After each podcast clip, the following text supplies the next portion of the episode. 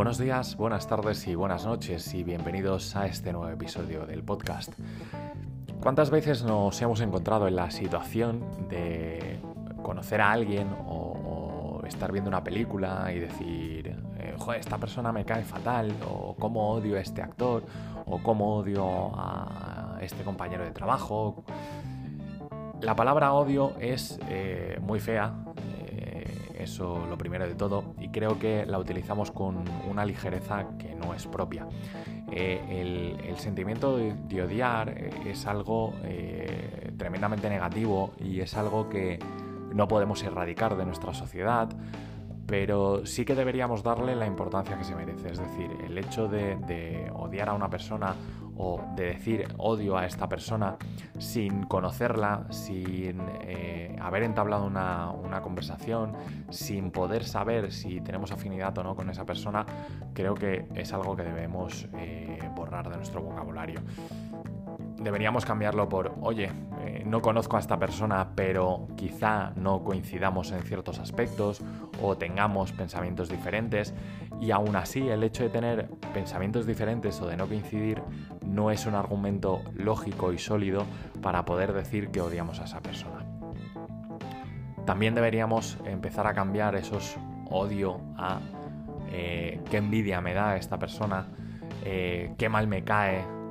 por, oye, esta persona quizás lo está haciendo bien, eh, oye, cuéntame qué es lo que estás haciendo para que las cosas te vayan de la manera que te están yendo. Eh, intentar absorber un poco de, esa energía positiva que nos pueden transmitir las personas y modificar esos eh, pensamientos negativos y esas malas palabras por enséñame, por oye, gracias por lo que me estás mostrando. Eh, cambiar esos te odio por te quiero. El hecho de decir eh, te quiero o gracias o simplemente darle una sonrisa al que tenemos enfrente va a hacer que nuestro día a día sea completamente distinto. Es algo que ya he hablado en muchas ocasiones y es algo que, ya os he dicho y os, repito por activa y por pasiva, pero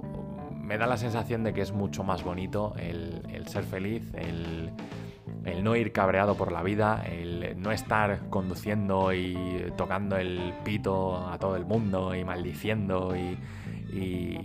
todas esas cosas que muchas veces por el ritmo de vida y por el estilo de vida que llevamos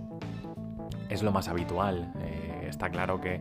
el hecho de tranquilizarse cuando tienes a tu jefe que te está pidiendo que los informes los tenías que haber entregado ayer o cuando eh, tienes eh, un examen importante en la universidad, en el colegio,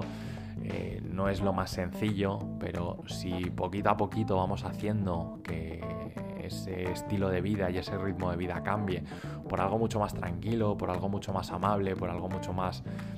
feliz, creo que poquito a poquito nuestro alrededor y nosotros mismos nos vamos a sentir mejor. Porque ya sabéis, si queremos y nos organizamos bien, tenemos tiempo para todo. Un saludo y hasta el próximo episodio. Chao.